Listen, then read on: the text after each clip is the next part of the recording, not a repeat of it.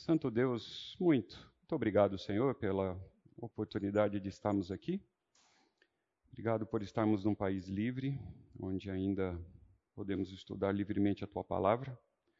Por favor, Senhor, concentra as nossas mentes nesses poucos minutos que vamos passar juntos aqui, meditando na tua palavra.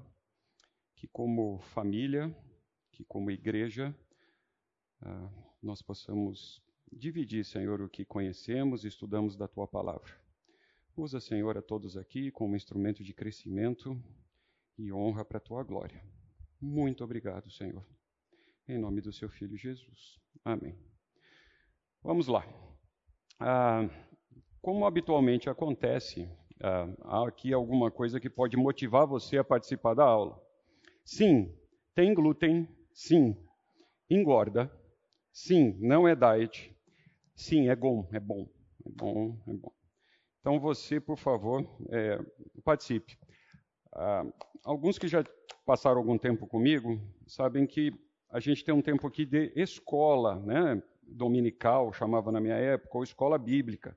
O que se entende é a participação dos alunos no processo. Então, eu, eu não, a ideia aqui não é pregar ou, ou ainda fazer uma palestra, mas é dividir alguma coisa com vocês do que eu tenho aprendido e estudado e espero aprender com vocês também. Ok? Então a sua participação é importante, por isso aqui do chocolate, para motivar você a participar. Participe. Eu vou fazer algo diferente do que costumo fazer aqui. Normalmente a gente põe algum slide aqui e fica falando aqui na frente e você aí sentado, quando muito balança a cabeça, né? E tal, e termina, e a gente pergunta alguma dúvida, o que, que você faz? Não, então assim, o cara que está aqui na frente falou bem para caramba. Então eu fiz diferente.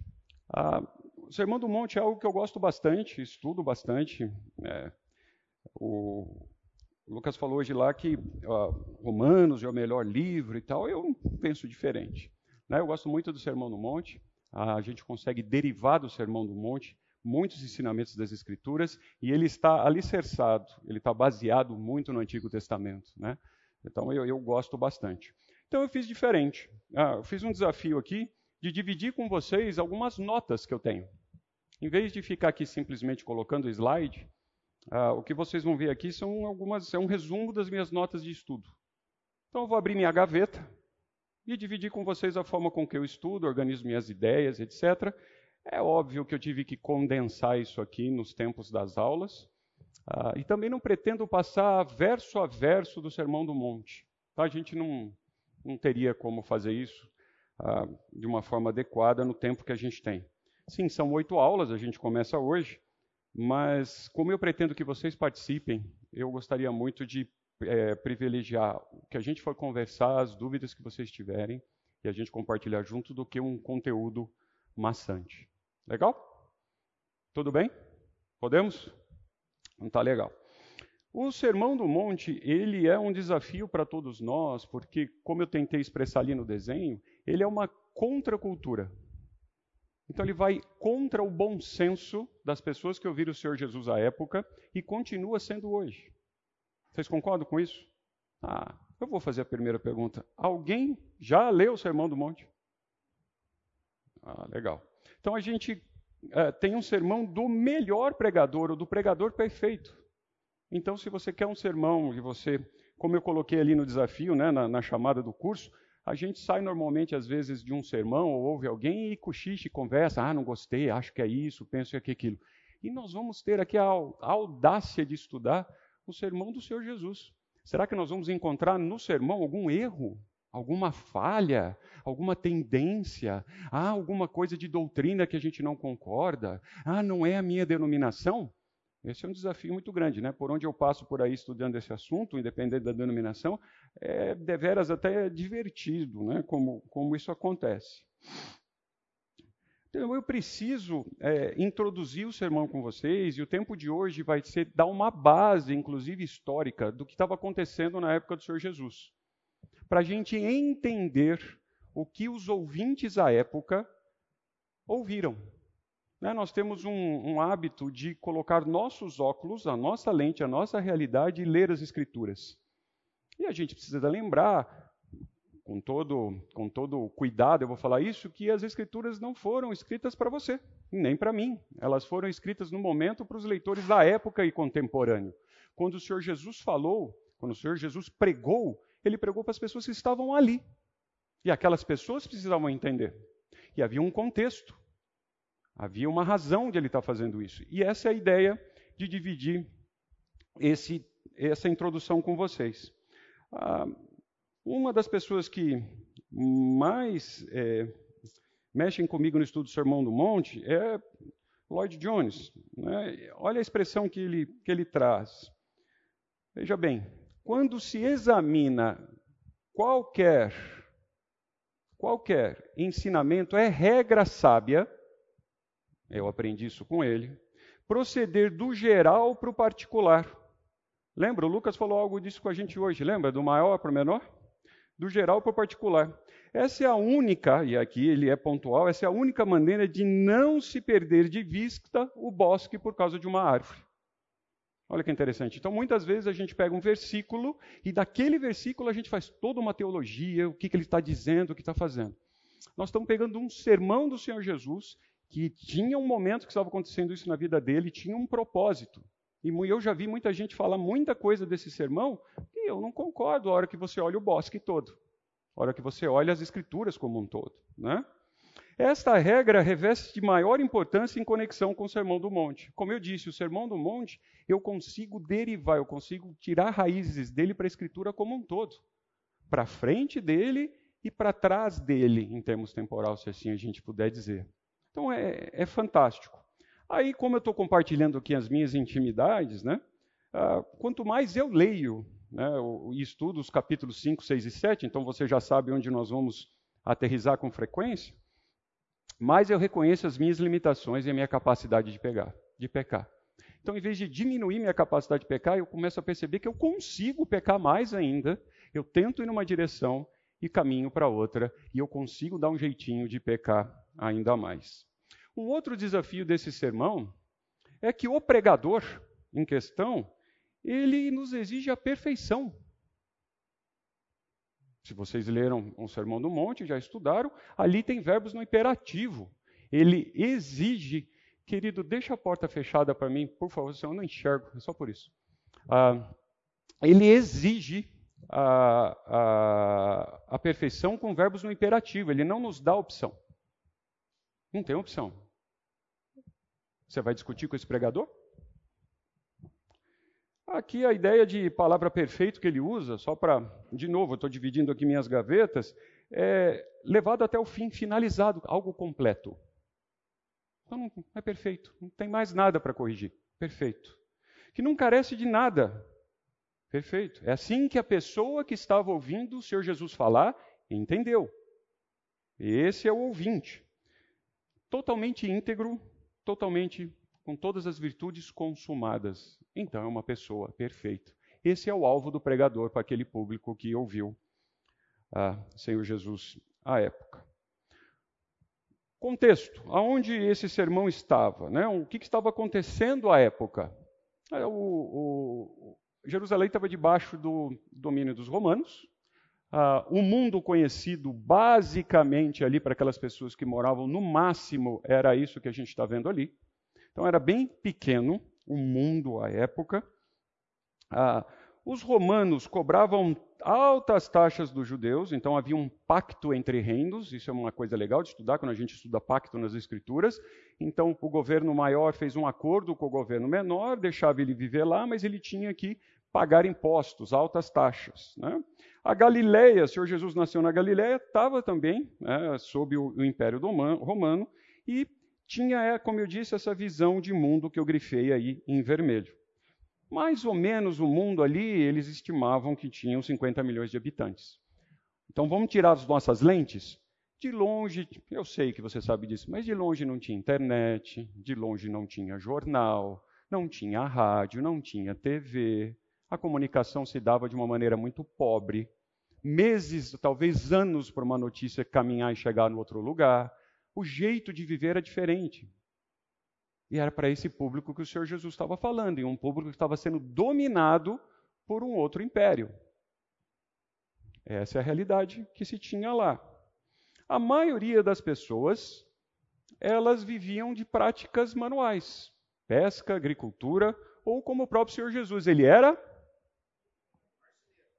marceneiro. Temos o que, né? Ele era, e aqui temos um de mão cheia. Ah, o Senhor Jesus era marceneiro, era ou, como a gente gosta de dizer, carpinteiro.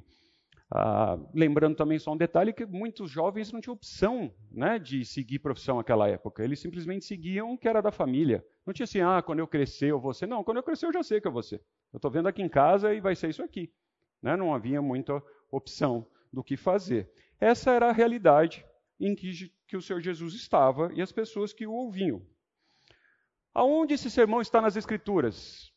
A gente o encontra em Mateus 7, então a gente tem 107 versículos aqui em Mateus 7.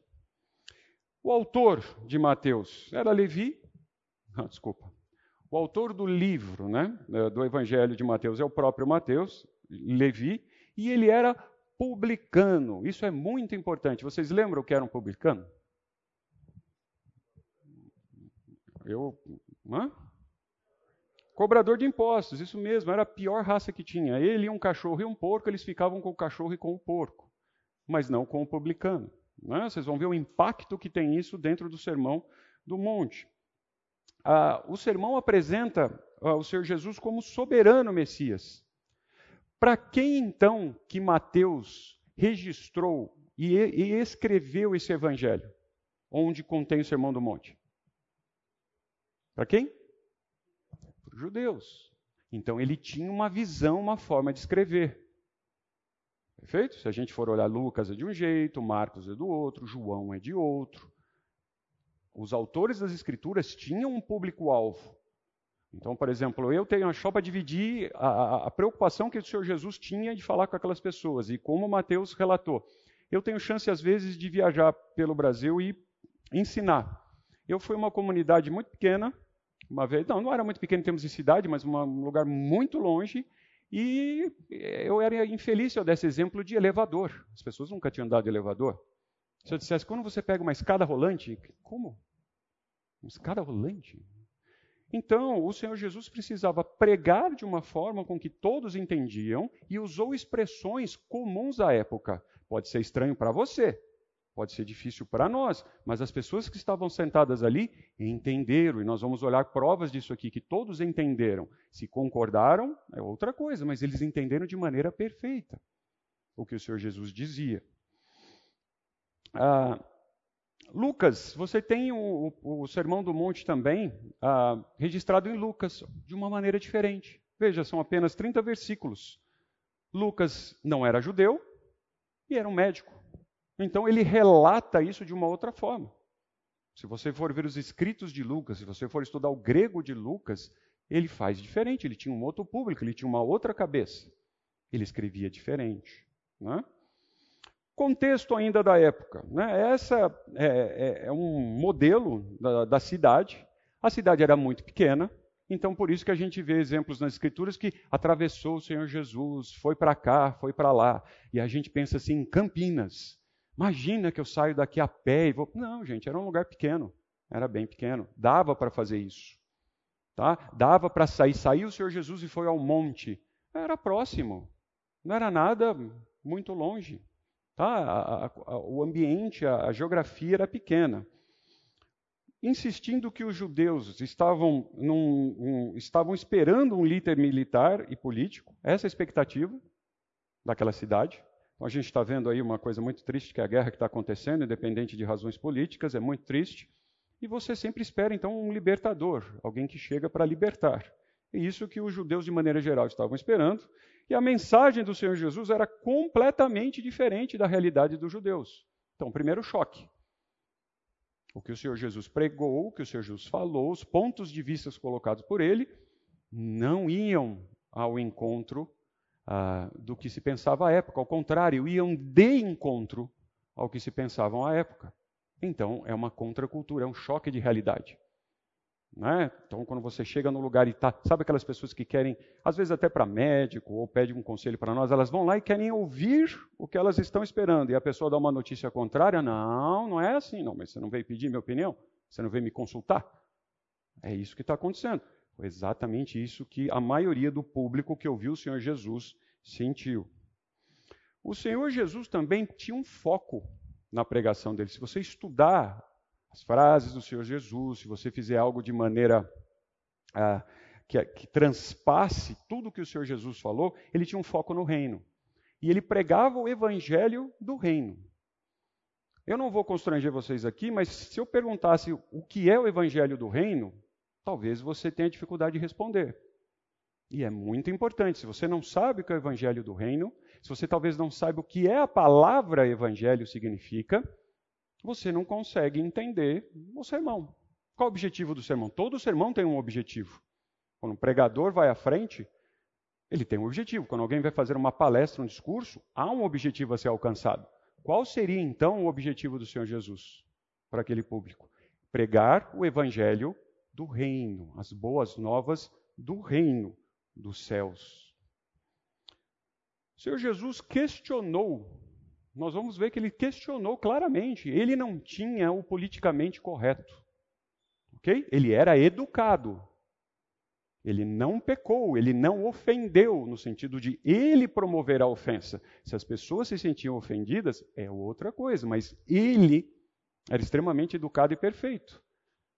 Mas não era politicamente correto, ele não estava preocupado com a opinião dos outros. Então, ele disse coisas como essa que nós vamos ver durante esse tempo juntos. Em verdade, em verdade vos digo que publicanos e meretrizes precedem no reino de Deus. Você pode imaginar? Lembra que eu falei do publicano? O conceito de meretriz que tinha? Ele dizia: não, eles precedem vocês. É contracultural. Ah, você acha que as pessoas gostavam de ouvir o que estavam ouvindo? Era agradável? Suava bem? Ah, terminou. Falei com o Senhor Jesus Nossa, que bom, que benção. Ah, foi tão bom para o meu coração, que é isso que a gente ouve hoje, não é? A gente quer ouvir o que a gente quer ouvir. O Senhor Jesus não tinha essa preocupação. Ele tinha preocupação com as Escrituras, com o Evangelho do Reino. Até aí, como estamos?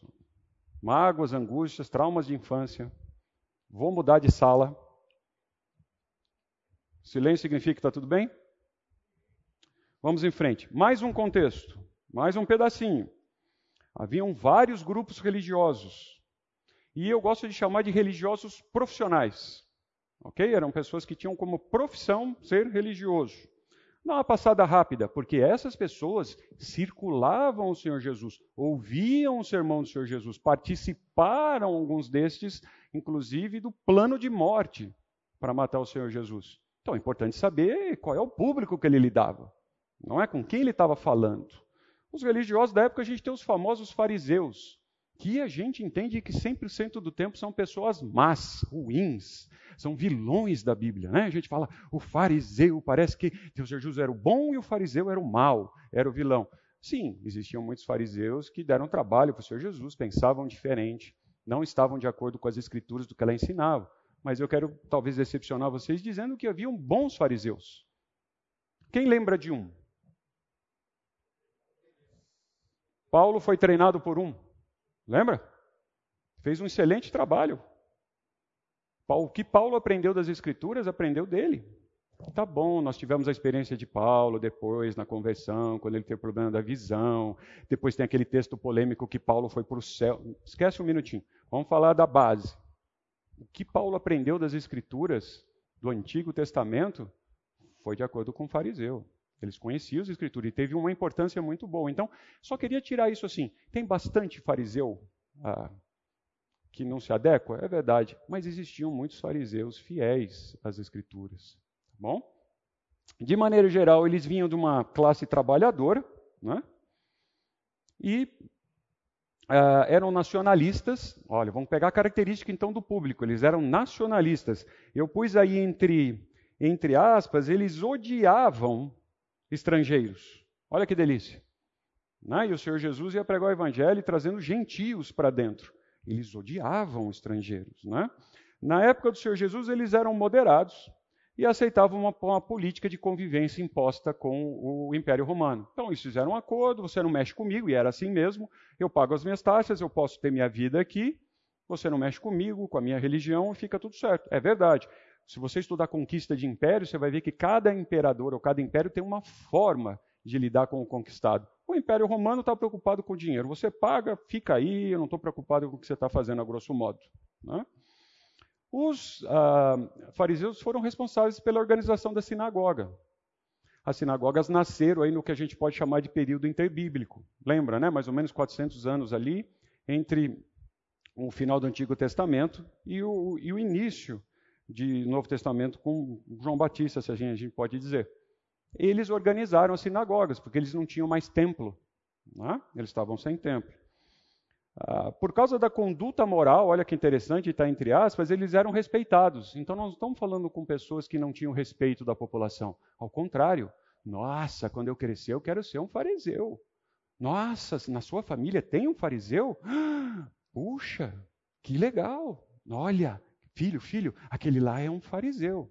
Esse era o público que o Senhor Jesus estava enfrentando, eram pessoas de destaque e reconhecidas na sociedade. Eles conheciam e estudavam com frequência os mandamentos de Moisés, e aqui começam algumas contradições, né? Puxa, se eles estudavam e conheciam, como é que muitos deles tinham a postura que tinham? Isso é bem legal da gente estudar. Temos de doutrina, de uma maneira bem rápida, eles acreditavam na ressurreição, isso é importante, é importante. Ah, e que Deus intervia sim e salvaria Israel. E o Messias, olha, começam os problemas aqui, o Messias que eles estavam esperando viria para expulsar os romanos. Coisa que o Senhor Jesus nunca se propôs a fazer. Então, já começou a desagradar o público ao qual estava ouvindo os seus sermãos. De maneira rápida, havia os saduceus, bem rapidinho ele tinha um foco no presente, ele estava assim, era no dia a dia, do cotidiano, vamos resolver o problema agora. E eles, olha, começam os problemas, eles adaptavam as escrituras e tradições pelos seus interesses liberais e filosóficos, não diferentes do que a gente tem hoje. A gente pega muitas denominações, inclusive, que querem adaptar o ensino das escrituras ao que a gente tem hoje.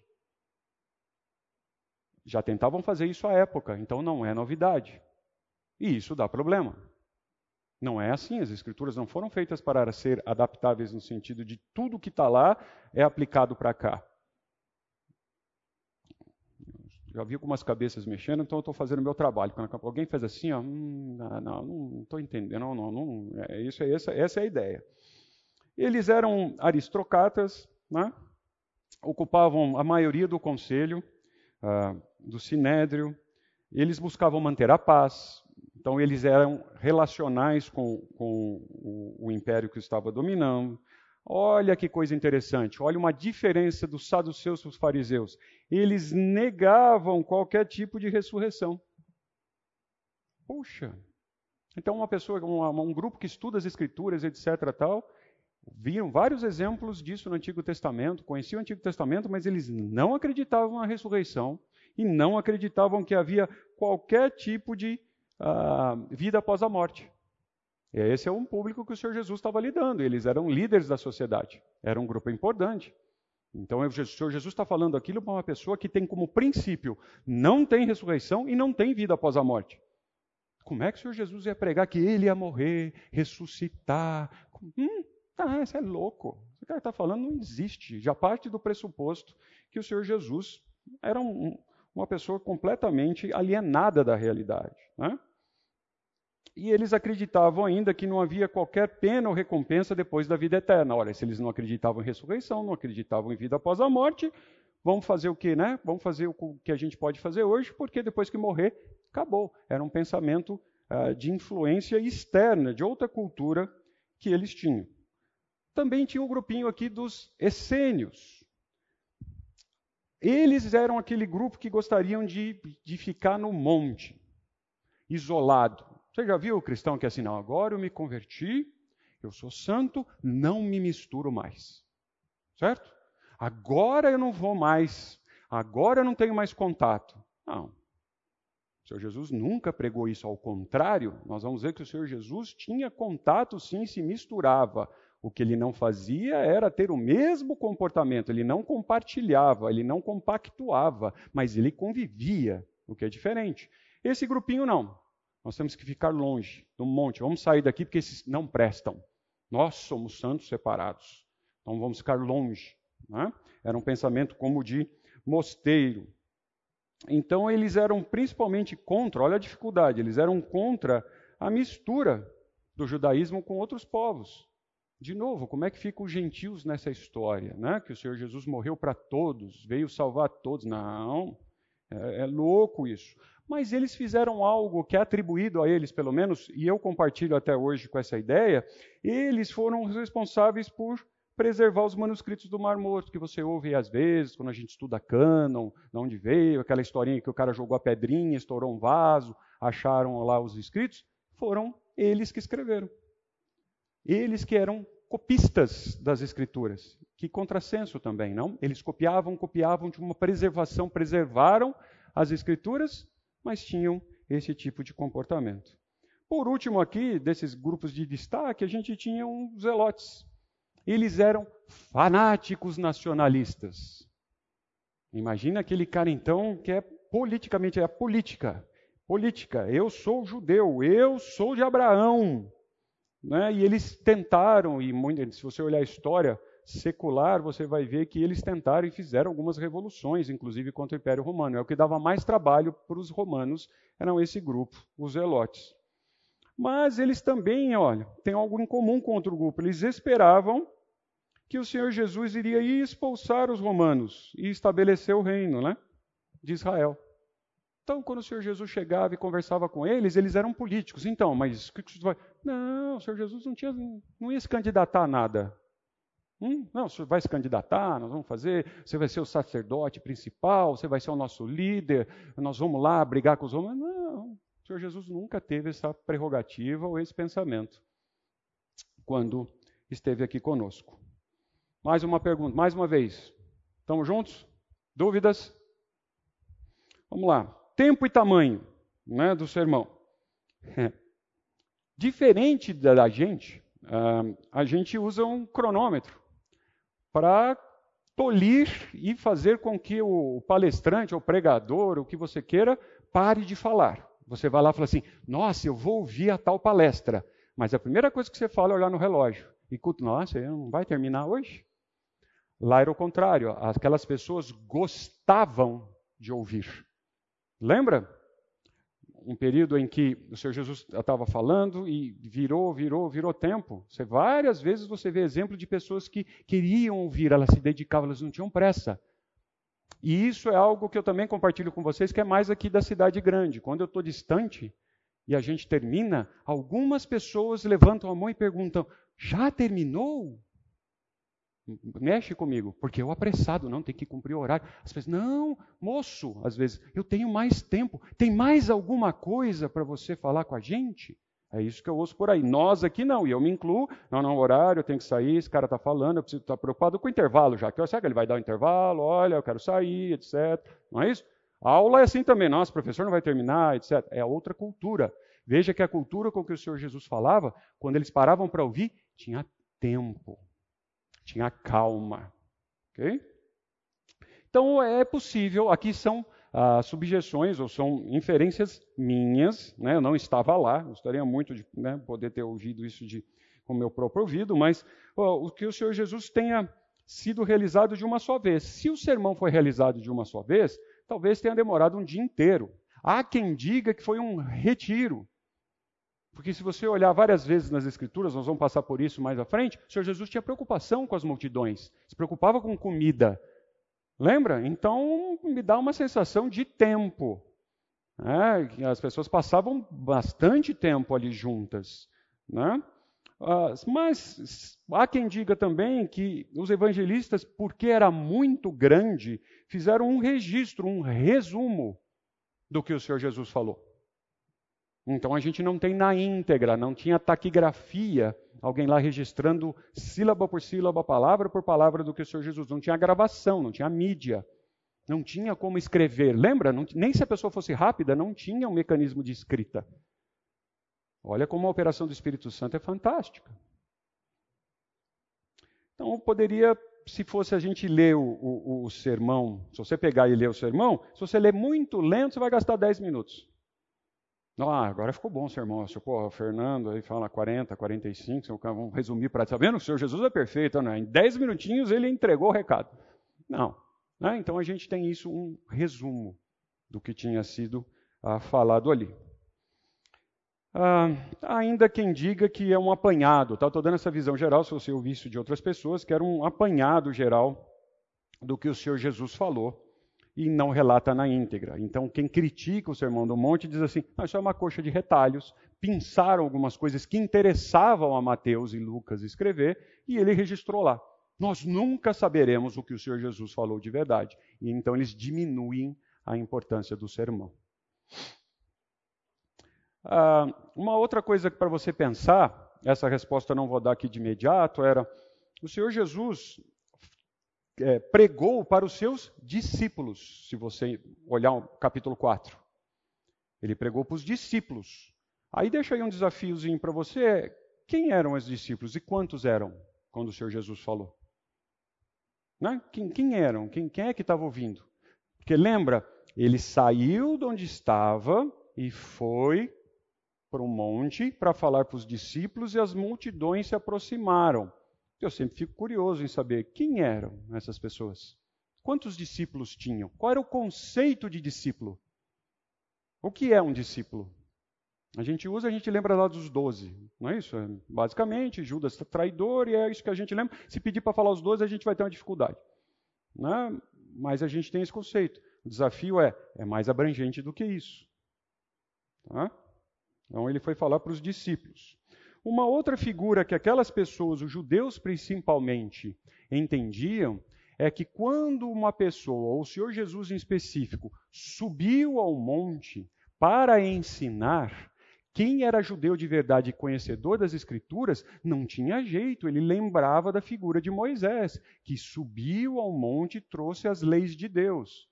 Então, eu não entendo que o Senhor Jesus fez isso apenas para separar as pessoas. Eles podiam ir para a casa de alguém, eles poderiam ter ido para o deserto, eles poderiam ter ido para vários lugares. O primeiro motivo é, sim, havia uma analogia pedagógica do Senhor Jesus fazer aquele movimento, de levar as pessoas para o monte.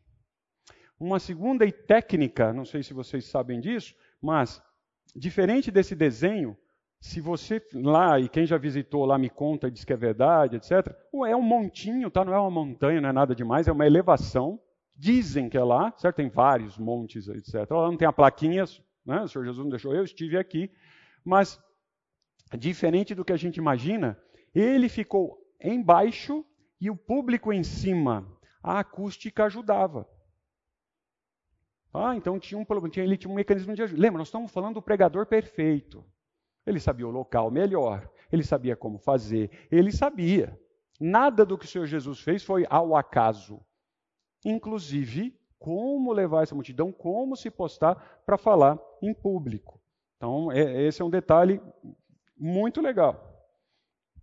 Ah, muitos diziam o seguinte: não, é, esse sermão aí não dá. Então, se a gente já tem um problema com a lei, Lembra? Os judeus tinham um problema com a lei, queriam perseguir a lei, entendiam que eram salvos até pela lei, tinham feito mais de 400 mandamentos, a gente um dia pode olhar isso. Uh, muitos dizem o seguinte: o quê? Esse sermão veio dificultar ainda mais, já era difícil. Aí vem esse Jesus aí dizendo que é o filho de Deus, etc., e, e me pedir mais isso? Ele veio dificultar? Né? E, e, e ou como eu, eu marquei aqui, ó, ele veio ainda aumentar o nosso fardo sobre o povo. Já é difícil ser judeu, já tem que cumprir todas as leis, mandamentos, festa, e esse Senhor Jesus veio fazer mais, porque ele ouvia, ele dizia frases como esta: ó, ouvistes o que foi dito, mas, ó, eu, porém, vos digo. Olha, imagina isso naquele público que estava lá. Lembra? A gente já passou por eles rapidamente. Eram estudiosos. Quem é este que diz assim: sabe isso aí que vocês ouviram? Pois é, eu digo. Que audácia!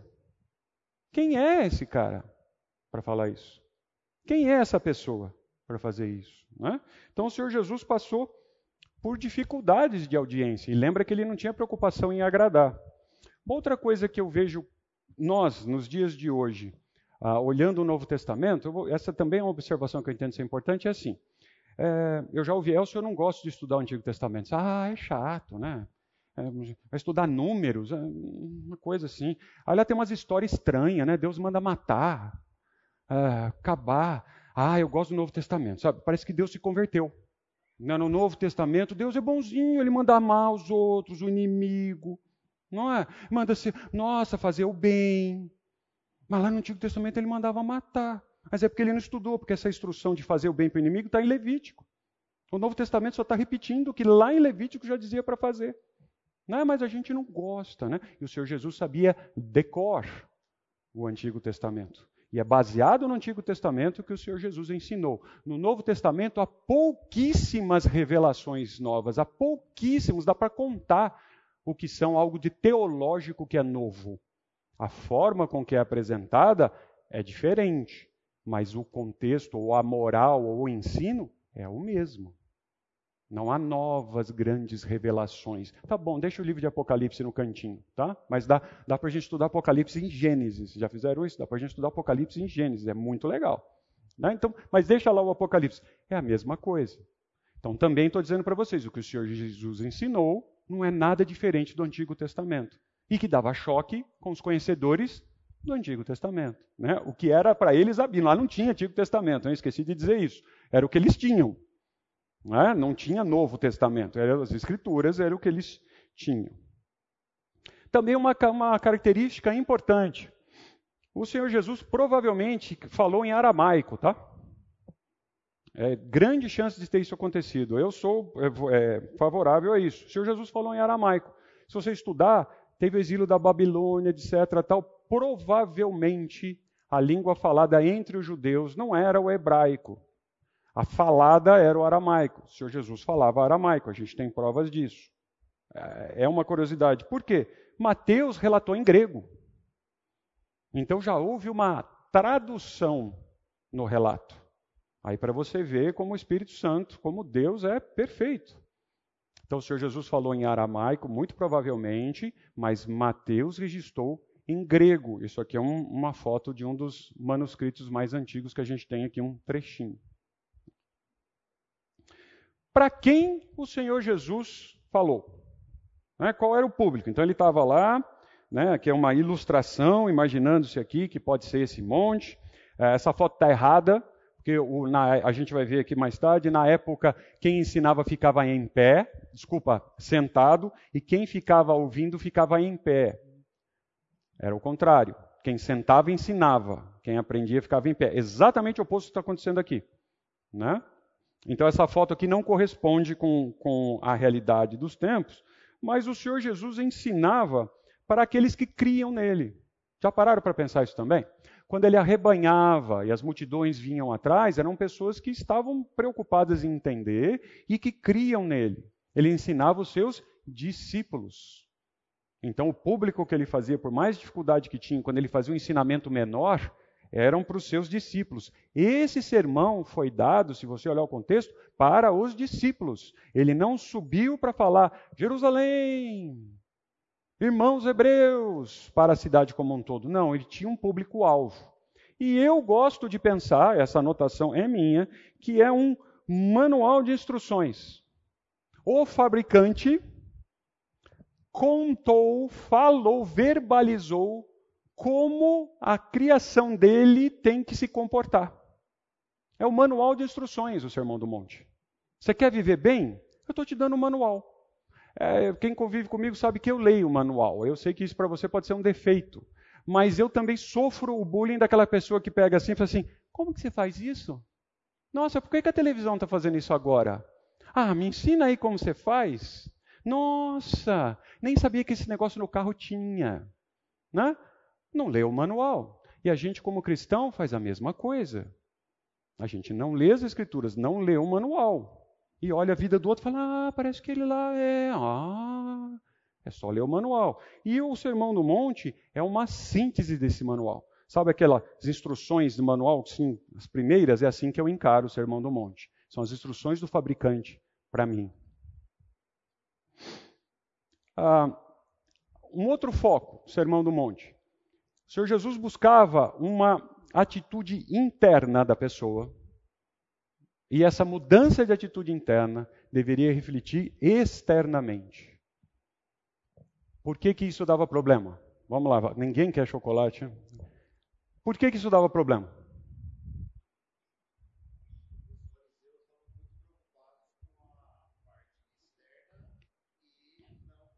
O Nick está dizendo, eu vou repetir para todos ouvirem. Sim, vai ganhar outro, né? divide com a família. Ah, os fariseus estavam preocupados exatamente com o oposto com a parte externa e não com a parte interna. Perfeito. O Senhor Jesus é o contrário, ele nunca se preocupou com o externo, porque o externo era reflexo do interno. Um outro ponto, o Senhor Jesus falava de amor, etc. Se você pesquisar a sociedade da época, não existia o conceito de romance. Então, quando você fala de amor hoje aqui, você lembra tudo que você passou de amor. Ah, não tinha esse conceito de amor para o judeu. Lembra lá nas Escrituras, no Antigo Testamento como um todo, se algum. É, tá bom, tem lá o livro ah, de cantares, etc. É verdade, tá? Não vamos entrar aqui nesse contexto, mas olha as histórias, onde tem a paixão, o amor. Não é assim, ó, você vai casar com ela, eu sou seu pai, eu decidi. Acabou. Não, mas eu não gostei, não tem opção. Tá? Então, é, esse conceito de amor, de romance, de romantismo, não permeava a cabeça daquelas pessoas. Isso é importante. Porque nós temos esse conceito. Aí você olha o Sermão do Monte com essa perspectiva. Ah, é tudo sentimento. Ah, preciso... não. Eu não vejo muito sentimento, não. Eu vejo razão tá? no que o Senhor Jesus fez.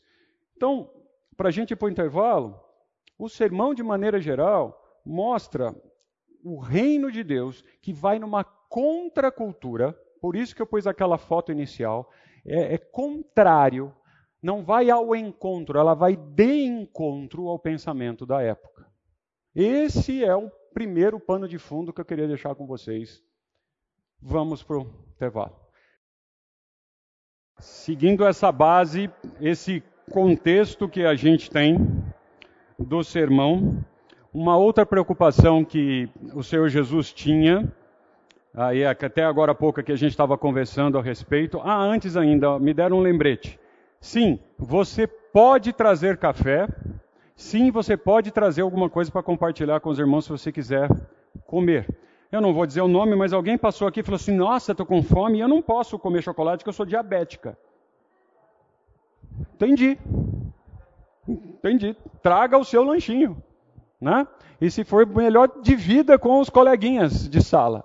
Tá? Então você pode fazer isso, sinta-se à vontade de fazer isso para as próximas aulas. A gente pretende ficar aqui, não esse, mas sete domingos juntos, tá bom? Mas vamos voltar aqui então. Uma, outro, uma outra preocupação que o Senhor Jesus tinha durante todo o seu tempo que ele passou aqui na terra é de destaque, eram com as multidões, né, o que a gente estava conversando aqui. Me perdoe, eu não lembro o, o, o nome, mas a pessoa estava me dizendo aqui, com certeza, há quem diga de que quando tinha muita gente, por melhor que fosse a acústica, não chegava a voz da pessoa. Então haviam pessoas que repetiam. Elas ouviam e elas repetiam, e assim por diante. Isso, sim, eu já ouvi dizer, eu não vi nenhum relato nas escrituras disso, mas é, eu já vi isso em termos de cultura local. Como é que falava para 5 mil pessoas, 10 mil pessoas, se a gente for pensar assim? Não só no contexto aqui do, do Sermão do Monte, mas quando lá o governador ou alguém queria fazer uma né, alguém ia ler algum depoimento, alguma declaração para a cidade. Né? Como é que fazia isso? Então, alguém disse isso. Nas escrituras não tem esse registro, mas eu penso que pode ser possível. Tá bom? Ah, o Senhor Jesus ele tinha preocupação com as multidões. A gente vê isso todo o tempo.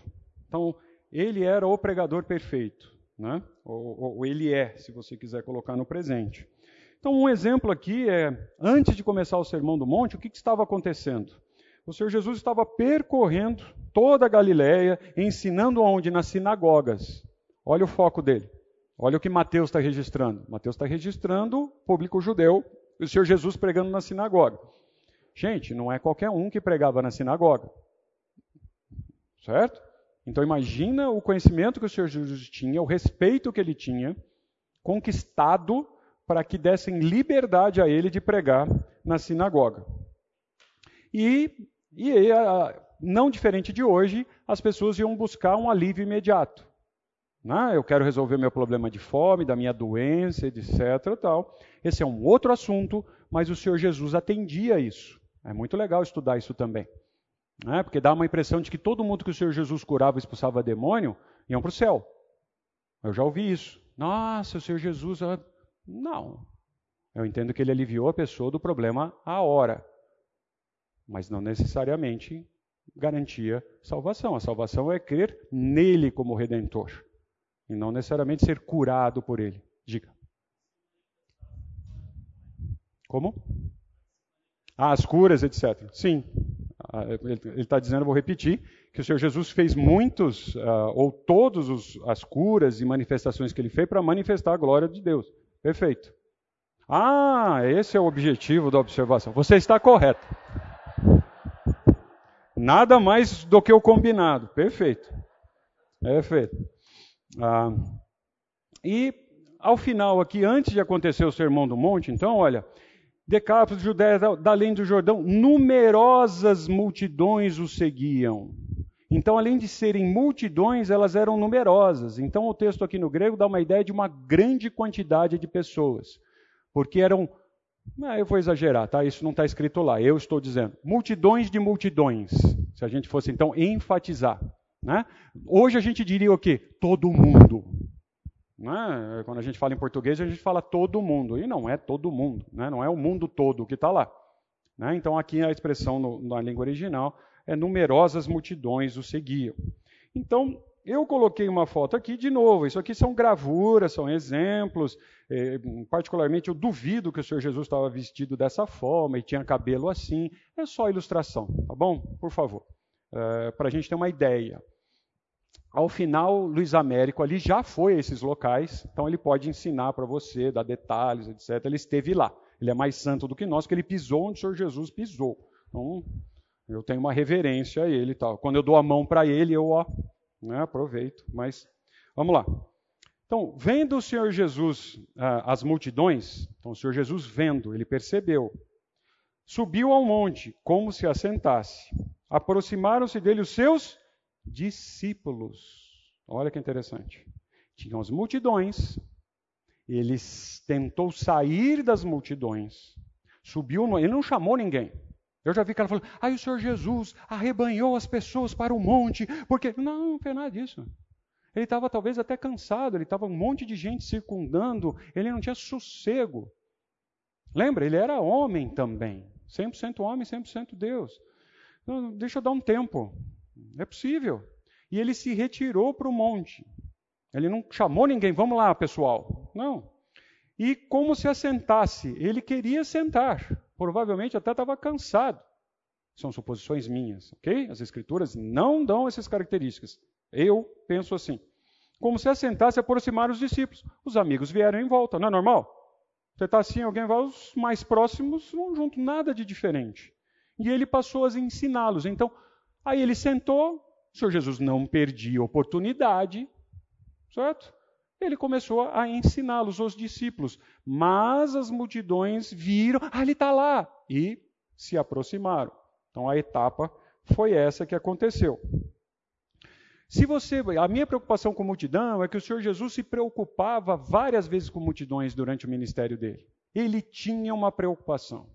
Eu acho é, é, é, fantástico. Ele se preocupava com as multidões. Ele tinha compaixão pelas multidões. Né? E ele ah, via e seguia nas multidões as mensagens que o próprio João Batista pregava. Então é possível que as multidões ouviam do Senhor Jesus algo no início do ministério algo muito próximo do que João Batista dizia. Lembra que João Batista fez uma transição ah, e anunciou né, a chegada do Senhor Jesus. Então o que o João Batista pregava eu, eu, quero entender que é muito próximo do que o início do, dos ensinamentos do Senhor Jesus fazia. Ele pregava então as boas novas do Evangelho, a chegada do Messias. Ah, focando um pouquinho ainda aqui na ideia de estar tá preocupado com multidões, você vê isso várias vezes, tá? Isso faz parte para você entender o contexto do Sermão do Monte. Veja, Na, em Mateus 9, 36, olha, vendo ele, de novo ele está vendo, ó, vendo ele as multidões aflitas e exaustas. A multidão estava cansada, aflita, exausta. Imagina banheiro, vamos no detalhe: banheiro, beber água, alguém podia estar doente, cansado, possivelmente tinha criança, pessoa que não tinha capacidade total para andar. Era a multidão. Né? Ah, e ele olhava e pensava assim, como ovelhas que não têm pastor. Guarda essa expressão, um dia a gente pode estudar isso, é fantástico. Eles tinham líderes, mas não tinham pastor.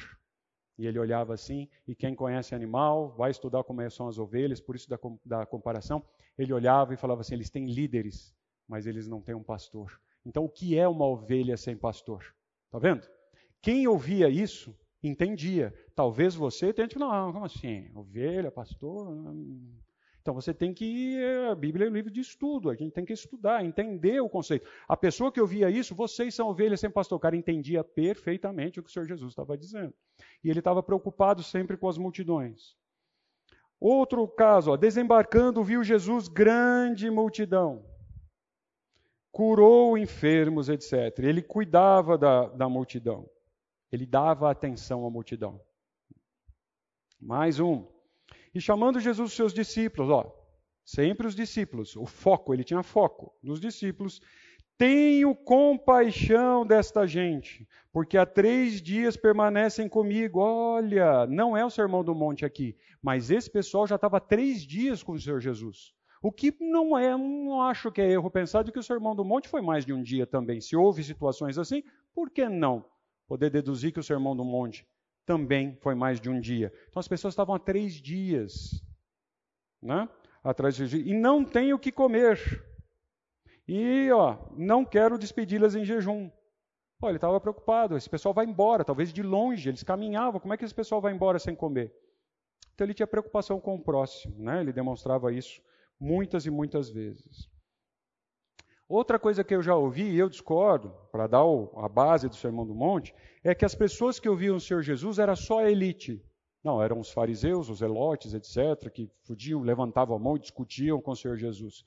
Hum, não tenho nenhum indício de que o público estava lá era seleto. Também não quero dizer que eram pessoas totalmente sempre ignorantes. Mas lembra que ler aquela época era algo para poucos. Cópia das Escrituras praticamente não tinha. A gente tinha isso dentro das sinagogas, reservado para alguns tocarem. Livro, de maneira geral, na cultura à época, era algo caríssimo. Saber ler era um privilégio para poucos. Por isso que os fariseus eram importantes, eles ensinavam a ler, porque já aprendiam a ler nas escrituras. Né? Então tome cuidado, porque o Senhor Jesus estava falando para o público. E é um desafio para nós, como discípulo dele, quando a gente vai falar do evangelho para as pessoas, a gente falar de uma maneira que as pessoas entendam. Eu acho engraçado, tá? não está na minha anotação aqui, mas eu acho engraçado. Nossa, você tem que se arrepender, você tem que ser salvo. Salvo do quê? Nem sabia que está passando perigo. Aceite o Senhor Jesus, você vai ser salvo. Do quê? O que está acontecendo? Quem é Jesus? Eu participei de uma classe uma vez, internacional, em que o professor deu exemplo antes de Jesus, depois de Jesus, uma pessoa levantou a mão e fez assim: Quem é esse aí? Não estou entendendo. Que época que você está falando? Qual é o ano da história? A pessoa não sabe quem é o Senhor Jesus.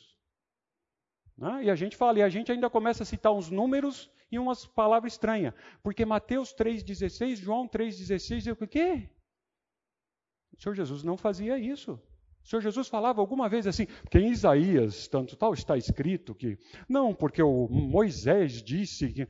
Não. O Senhor Jesus, no Sermão do Monte todo, tinha todo o conteúdo teológico, sem ter palavras difíceis para aquelas pessoas. As pessoas entendiam o que o Senhor Jesus falava. Então, um desafio para você. O Evangelho, o anúncio do Senhor Jesus é algo muito simples. E um dia a gente pode treinar, pregar o Evangelho. Você sabe pregar o Evangelho? No elevador. Tem três andares. Aquela pessoa fala: ah, você é crente? É. Ah, o que é esse negócio aí que Jesus salva? Como é que você explica para ela num elevador? Ou como você explica para ela num voo, que você vai ficar três horas junto com a pessoa? Você sabe explicar o Evangelho? Senhor Jesus sabia. E as pessoas entendiam. E não tinham, elas não concordavam, mas elas não tinham dúvida. Elas podiam não concordar, mas eu não vejo aqui assim. As perguntas que as pessoas fazem é de perplexidade pelo que está sendo ensinado. E não porque assim, não entendi. fala de novo, como assim? Eles entendiam, era claro. É um desafio para nós. Pois não.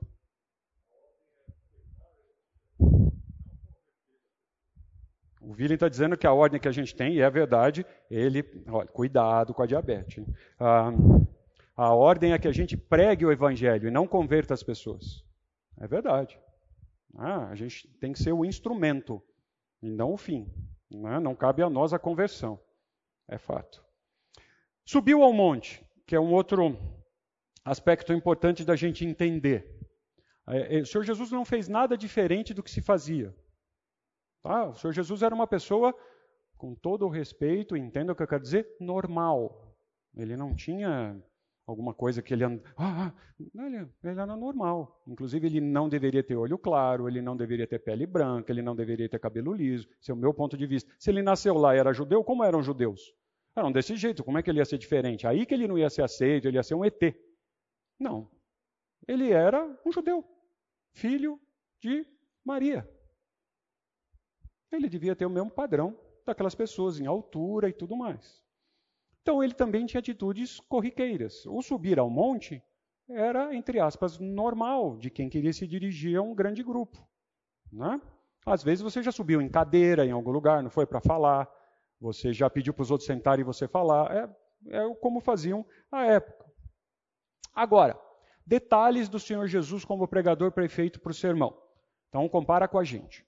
O Senhor Jesus não discriminava pessoas. Quando ele subiu ao monte, ele, não, não, não, oh, discípulos, vamos lá, seleção. As pessoas para me ouvir, para estar perto de mim aqui, precisam fazer isso, precisam ter aquilo, né? Então, hum, você não preenche o critério, querido, não pode. Não tinha discriminação de pessoas. Eu vejo nós discriminando pessoas.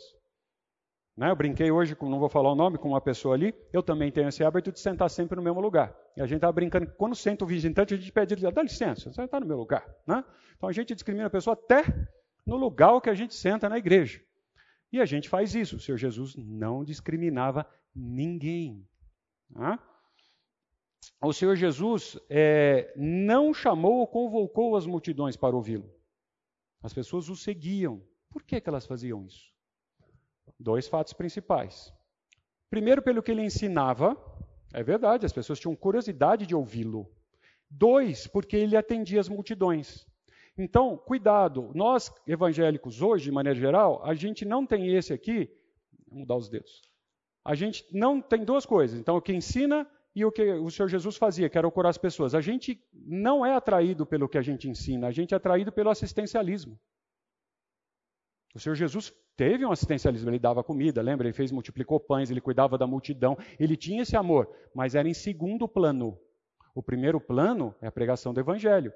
Nós não, não vamos juntar os jovens, nós vamos distribuir cobertor para o pessoal que está na praça com frio. Tem alguma coisa de errado nisso? Não. Mas a pessoa vai quentinha para o inferno. Hum? Eu prefiro, outro dia estava uma discussão no carro que é assim. Não, mas você é insensível. Não. Eu quero encontrar o cara lá no céu. Depois eu vejo se eu consigo ajudar ele aqui. A prioridade tem que ser essa. Não, primeiro a gente vai dar cobertor, comida, muda, põe ele numa casa. Depois a gente devagar, né, vai pregando o evangelho para a pessoa, para ela ir se convertendo. Porque a gente não pode. O Senhor Jesus não tinha essa preocupação, não. Os discípulos não tinham essa preocupação, não vão dar uma maciada na carne. Não. Não sei de onde nós tiramos isso. A gente inverteu. Né? Então, o Senhor Jesus, as pessoas iam atrás dele. Note que ele tentou fugir da multidão. E ele dedicou tempo para os discípulos, para aqueles que o aceitavam. Essa é outra coisa. Eu aprendi durante tempos.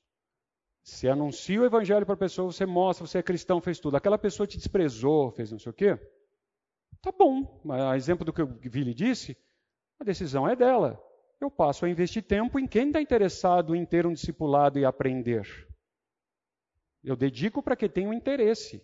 Não vou ficar insistindo. Mas estuda a Bíblia comigo. Faz um negócio comigo. Não quero. Eu Uma vez uma pessoa comigo viajava de carro todo dia. Ela fez assim: Eu entendi o que você está me dizendo. Não fale mais. Eu não quero.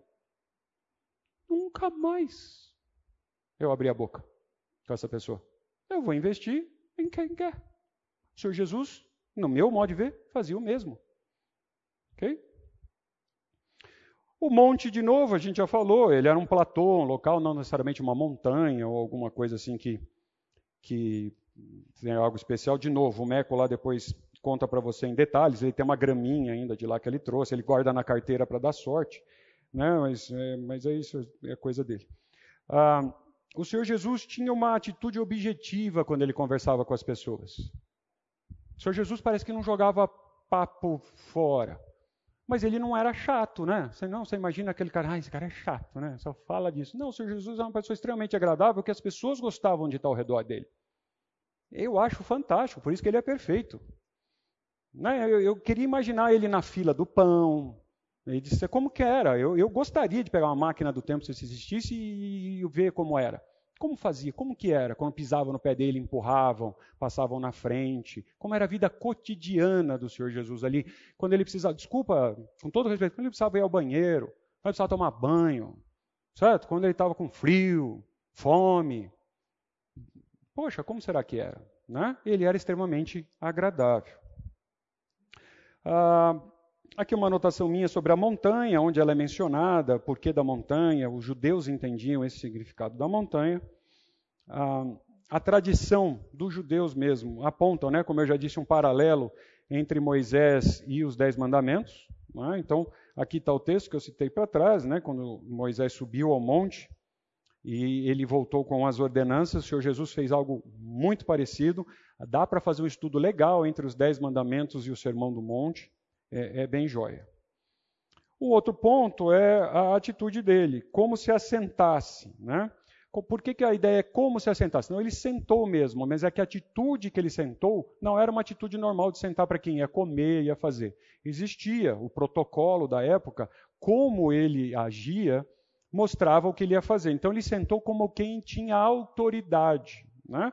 Então, olha aqui, o, o, o, registro do Sermão no Monte, capítulo 1, começa assim: Vendo o Senhor Jesus as multidões, já conversamos de multidões, subiu ao monte, já falamos de monte. Como se assentasse, aproximaram-se dele os seus discípulos e ele passou a ensiná-los. Então, como se assentasse? Tinha uma forma com que a, a pessoa sabia, não, agora ele vai ensinar. Então, a postura mostrava que o que vinha ali não era uma conversa normal, se você me permite. Não era uma conversa cotidiana, não. Agora é um momento de instrução. Ele vai fazer um, uma proclamação. Isso acontecia. Ele chegou ao lugar escolhido e sentou. Então, eu pus essa foto aqui, que é completamente oposta. Quando você pensa em ensinar hoje, é o que está acontecendo aqui, é o que tem aí na foto. Então, você imagina um professor lá de pé, com um quadro, os alunos todos sentados. Sabe que o único que não tem conforto é o professor. Não é? O que se cansa para valer é o professor. Né? Os alunos estão no maior conforto. Lá era o contrário. É, pode olhar, por exemplo, a ideia de, eu não sei se eu pus aqui, a ideia de cátedra. Né? A gente não fala assim, o cara tem a cadeira da matéria. Era uma coisa da minha época, falava isso. Acho que os jovens aqui não sabem mais o que é isso, né? mas tinha. Então aí o cara tinha a cadeira, ele sentava quando ele ia ensinar. Meu pai fez direito lá com São Francisco, ele ficava em pé. O professor entrava e sentava e dava aula sentada no púlpito alto. É essa a ideia, de quem tem autoridade, então, está sentado ministrando. Como uma alegoria, cuidado, o Papa faz isso. Ele todo, tirando quando ele vai lá na, na sacadinha dele lá, desculpa, eu não estou desprezando, eu não sei o nome, aquilo tem um nome próprio, eu não lembro. Quando ele aparece ali que não tem jeito, mesmo assim acho que tem uma cadeirinha atrás, todos os outros ele faz isso sentado, na maioria das vezes. Mostra a autoridade e poder. Reis estão sentados no trono na cadeira. Então, quando se está sentado, invertido da nossa sociedade, é o que tem autoridade. Ok? Então, é bem diferente dos nossos dias hoje. Ah, outra coisa, o Senhor Jesus também ensinava em pé. Lembra que o Senhor Jesus andava. Por onde ele andava, ele ensinava, ele mostrava, ele fazia. A ideia, então, de você sentar é simplesmente para você ter um momento que vai ser solene de ensino. Tá? A gente já citou aqui, não existia microfone ou utensílios para anotação. Né? É, hoje o que se perdeu, eu estou olhando aqui de propósito, pouquíssimas pessoas anotam alguma coisa do que estão ouvindo. Pouquíssimos. Eu ainda fui criado de que você tinha que tomar nota. Né? Aprender, existe métodos de como tomar nota. Porque a gente esquece. A nossa sociedade esquece. Aí inverte. Como é que naquela sociedade não tinha como tomar nota? E como é que eles memorizavam? Então era outra cabeça, gente. Eles prestavam atenção. Há quem diga que repetiam um para o outro no caminho. Repetiam o que foi dito. Contavam para quem. Vocês ouviram lá o que, que falou? E eles tinham. Lembra, eles decoravam as escrituras. Os judeus até hoje fazem isso com os rapazes, não é isso? Numa cerimônia X lá que eles têm que citar de cor vários e vários trechos das escrituras de memória. Nós, evangélicos, anoto nada. Não estudo. Não decoro. Aí faz falta, né? Faz falta. A hora que você precisa da ferramenta, você não tem. Os discípulos, né? Ah, os discípulos eram então considerados as pessoas que aceitaram e reconheceram ser Jesus. Esse é o conceito de discípulo para o Senhor Jesus. Ah, a nomeação dos doze, você vai, pode estudar depois, ela se deu em outro momento. E é outra coisa que a gente tem que fazer. A exemplo do Senhor Jesus, não tem problema você ter um grupo grande, um menor, um menor, um menor, um menor, e tem pessoas que você tem contato. Não vamos brigar aqui se João era esse, se era o outro, não vamos entrar nisso. Mas o Senhor Jesus fez isso. Ele falava para todos, tinha um grupo menor, menor, menor. E lembra quando ele ia orar ou ia fazer alguma coisa, ele chamava uns amigos. Não, você vem. Acha que o outro não sei se ia ter ciúme, é, sempre chama ele, eu não chamo. Mas ele fazia, ele investia ah, em pessoas próximas. Né?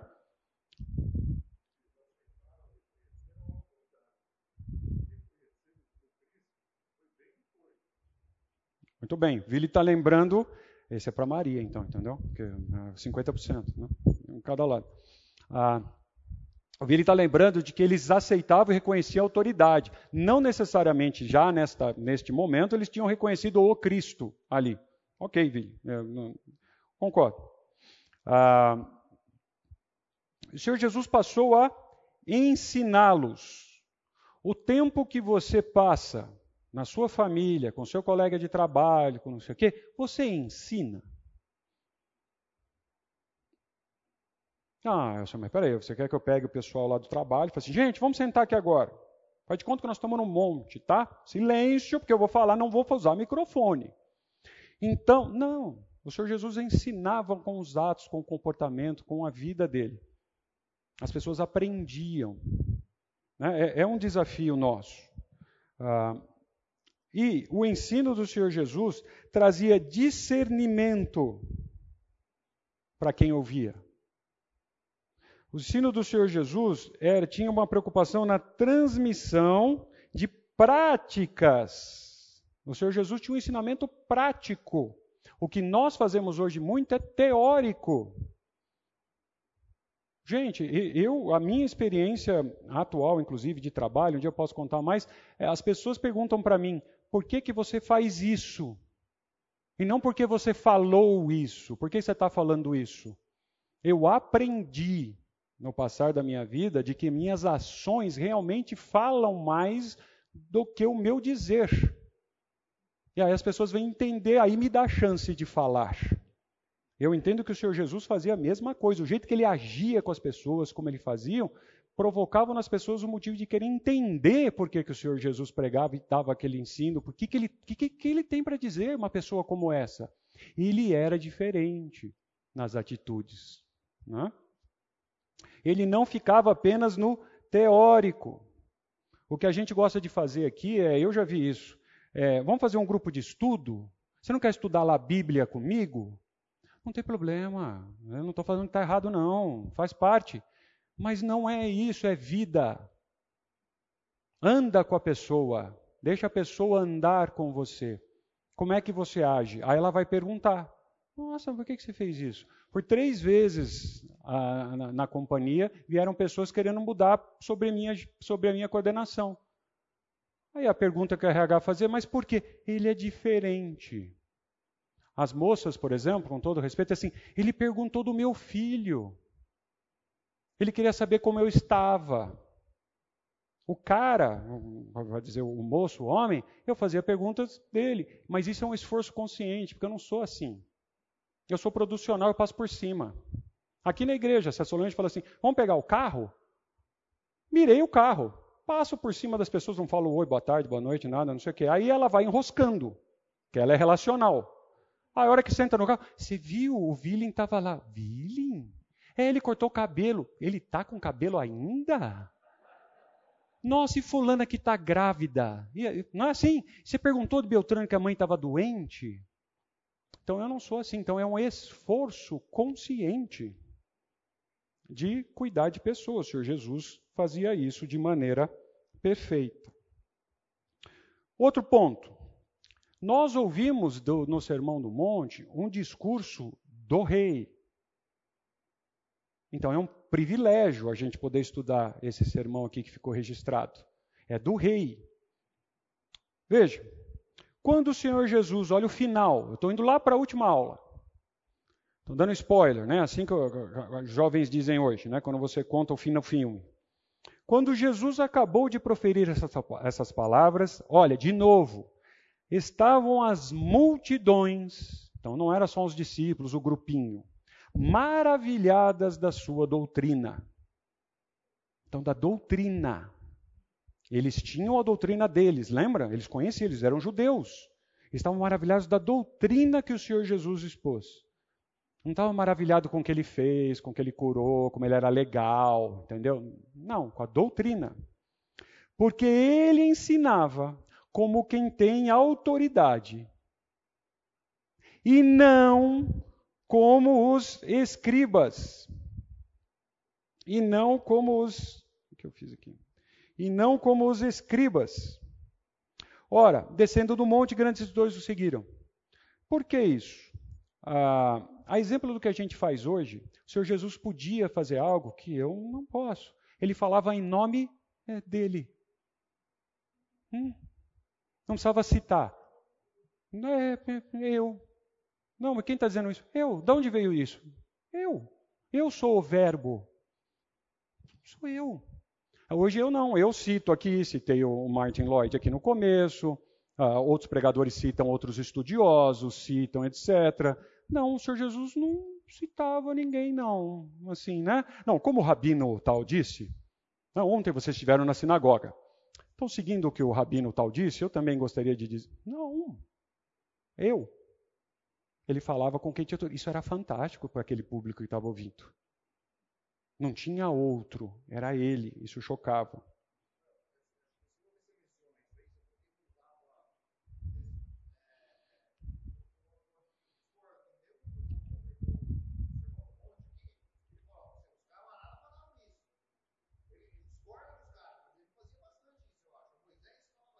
Então, perfeito. Vamos, vamos. Não vou te dar o, o doce, porque você fez uma pergunta mais difícil, né? não vale. O que o Nick está dizendo, você que não ouviu, é o seguinte. Ah, El, espera aí, não. O Senhor Jesus, em vários, várias passagens da Bíblia, inclusive no Sermão do Monte, ele cita as Escrituras, cita Moisés, como Moisés diz. Quando fala do divórcio, Moisés fez isso por causa da dureza do coração. Não, é fato. Eu estou dizendo aquilo que eu quero deixar claro é que ele não cita outros autores que não sejam as Escrituras. O que eu faço? Eu acabei de citar um estudioso das Escrituras aqui no início do tempo aqui junto. Certo? A gente pega. Hoje, no, no momento de ceia, a gente ouviu citações de outro. Eu não estou dizendo que está errado. Estou dizendo que a gente precisa se apoiar em outras coisas. O Senhor Jesus não precisava se apoiar nada além das Escrituras. Que ele era o verbo. Ficou claro? Agora, senhor Doce, ele falou que ficou claro. Não é que ele faz outra pergunta. Né? Ah, é o doce? Não, não precisa fazer a pergunta.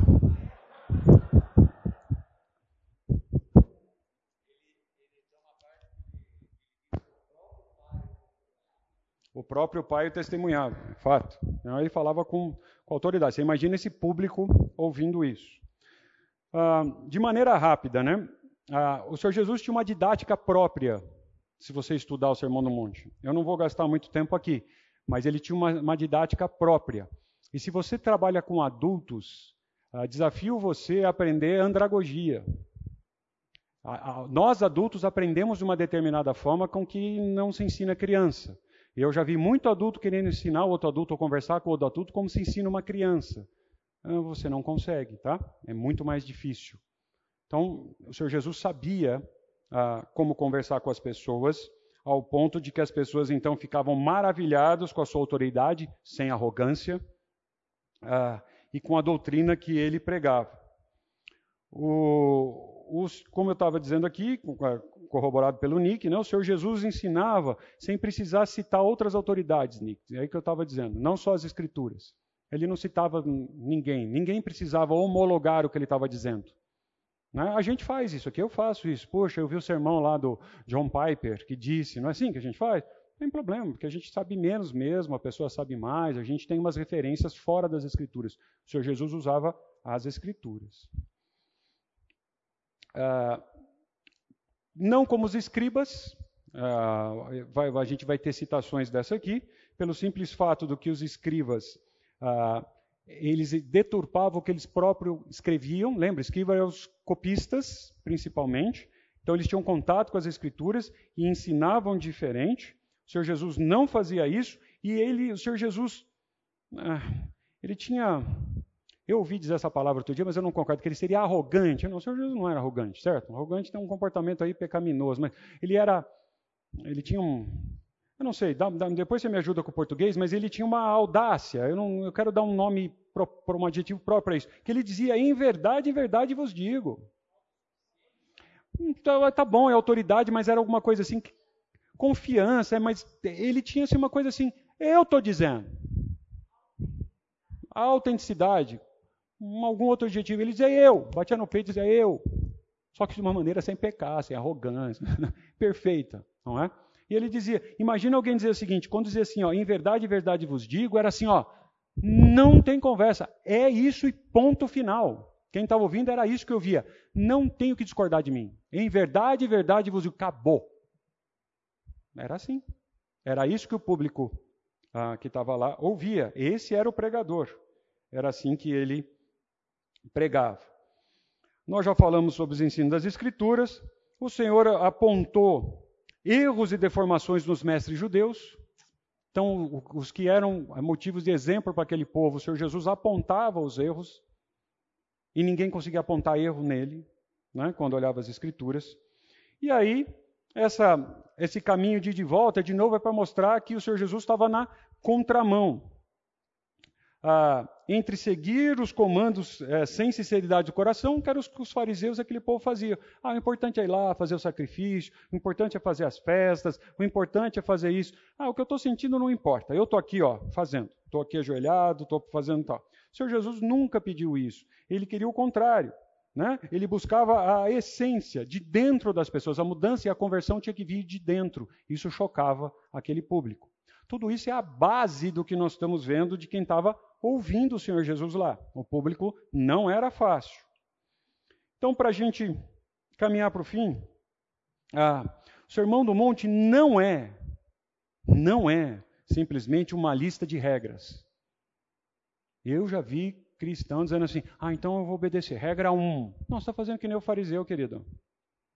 Certo? É mais uma lista de regras que eu tenho que seguir. Então, hoje eu vou ser bem-aventurado porque qual que é o próximo mesmo? Não, hoje a bem-aventura, qual que é mesmo que a gente combinou hoje? Hoje nós vamos fazer isso, né? Não, não é uma lista de regras tá? que o Senhor Jesus fez. E ah, o Senhor Jesus falava aos seus súditos e grandes multidões o seguiam. O meu desafio é quando você fala do Evangelho, quando você anuncia o Evangelho, as pessoas te seguem? Mesmo os, os cristãos? Você é exemplo para alguém no conhecimento das Escrituras, o que você prega, o que você ensina, você é discípulo dele. E do discípulo é esperado esse comportamento. Tá? Não tem opção. Lembra os verbos do imperativo que a gente falou no início? Então, veja. Aí eu pus aqui, né? E depois do sermão, os comentários. Não é isso que a gente faz? Termina lá o sermão, a gente talvez nem segure para entrar no carro. A gente vai falando ali mesmo, baixinho. Você viu? O fulano falou isso. Nossa, hoje ele. Não, achei que não ia terminar hoje, hein? Nossa, você viu? Um versículo só, olha tanto que ele falou. Ah, eu não concordo. Imagina os comentários, né? Então, imaginando aqui, deveria haver esses comentários também, né? Por exemplo, este Jesus é um presunçoso, um herético. As pessoas que não aceitavam. Ou realmente ele está falando a verdade? Era justo uma pergunta dessa para quem estava ouvindo. Quem é esse Jesus? Ele é um herético ou ele está falando a verdade? A mensagem dele veio do coração e da mente do Pai? Parece que como só próprio ser interior e das escrituras. Então ele falava com propriedade e estava lá, o cara abria os livros, os rolos, é, tá lá o que ele está falando, está inventando não. Tinha esquecido, tá lá. Quando você prega, quando você conversando com uma pessoa, se a pessoa for checar isso nas escrituras, está lá o que você está dizendo? Eu vejo muita heresia. Não é? Ah, eu queria deixar esse desafio para a gente aqui, ó, para a semana, né? Para a gente seguir o exemplo do Senhor Jesus e viver de acordo com a Sua palavra. Então, o desafio é a gente viver, agir de acordo. Lembra? No início eu falei, ele deseja de nós a perfeição, algo consumado. Não é só um pouquinho, estou quase lá. O alvo é o perfeito. Tá bom, Elcio, eu estou num processo de conversão. Eu também. Mas o nosso alvo é ser perfeito. O mais ou menos não serve. Ah, porque eu ouço né, campanhas missionárias dizendo vamos conquistar o mundo para o Senhor Jesus, a cidade, o bairro, a minha escola. Isso é muitas vezes feito em acampamento, não é? Final de. Ah, muitas vezes é, é parte de. Ah, sermão ou de palestra de final de seminário, etc. Não, saiam daqui jovens, firmes para conquistar, etc, etc. É, você está armado como? Você não vai conquistar para o Senhor Jesus? Quais são as armas que você usa? Qual é o seu plano de guerra? Como que você luta? Ah, não tem isso não. Então como é que você vai para a luta? Você não conhece, não usa arma, você não tem um plano você não tem uma estratégia? O Senhor Jesus tinha plano e estratégia, ele tinha meta e alvo. Então, eu queria deixar para você esses quatro pontos. Primeiro, subscrição. É uns nomes diferentes para você gravar você lembrar. Compromisso de verdade com a doutrina que você transmite. O que você fala está nas escrituras. Se o Jesus estiver ouvindo, ele vai falar: não, é isso aí. Beleza, não, é, é isso mesmo. Né? Uma vez eu ouvi o cara falando assim, ah, do jeito que esse cara está pegando, se Paulo tivesse sentado, aí Paulo ia levantar a mão, não, pera um pouquinho, não foi isso que eu falei, não. Né? Não foi isso que eu disse, não. Não, nunca quis dizer isso. Né? O que você fala está de acordo com as escrituras? Proscrição. Você é um agente para banir o ensino falso? Ah, mas é chato, né? O cara falou, você corrige, você chamou ele no canto? É. Se você tem conhecimento bíblico com amor, com educação, você tem que banir o ensino falso. O Senhor Jesus baniu o ensino falso. No Sermão do Monte a gente tem isso. Descrição. Você mostra o mundo como realmente ele é, ou você conta um conto de fadas para a pessoa se converter? Não, se converte, porque, nossa, você vai ver como a sua vida vai mudar, tudo vai ser bom. Aonde está isso nas Escrituras? que é um conto de fadas, tudo vai virar perfeito, você não vai brigar mais com a sua mulher, nunca mais você perde o emprego, doença então esquece. Eu já vi cristão tentando converter a pessoa com promessas falsas. O Senhor Jesus não fazia isso. Nenhum momento. E por último, a prescrição. Você consegue, né, imaginando que você é um médico, você consegue prescrever para as pessoas uh, procedimentos que façam com que ela melhore na saúde espiritual dela? Consegue? A pessoa sente o celular e fala assim: Puxa, eu estou mal nessa área, etc. Você me ajuda? O que, que eu posso estudar? O que, que eu posso fazer? O que, que eu devo mudar? Aí você consegue abrir as escrituras e ensinar para ela. Não, olha, mude, faça isso. Olha, eu vou prescrever para você aqui a receita. Ó, a receita é essa, faça isso, sempre assim, etc, etc, etc, que você vai melhorar. Tá? Está aqui a prescrição da receita. O que a gente normalmente faz é que quando a gente ouve alguma receita, e o médico já fez isso comigo, depois ele tira sarro, ele receita e fala, eu discuto com o médico. Não, não, não. Uma vez ele fez para mim, o médico aqui sou eu ou você? Você veio aqui para... Então, é isso, cara. Você tem que parar de fazer isso, tem que parar de fazer aquilo, senão você não vai melhorar. Você consegue abrir as escrituras e fazer isso com a pessoa? Você é discípulo de Jesus. Tá bom? Então, esse era o meu desafio, é a base para a gente entrar no Sermão do Monte a partir da semana que vem. E sempre nós vamos estar do lado da seta amarela, nós vamos estar contrário à cultura que nos permeia.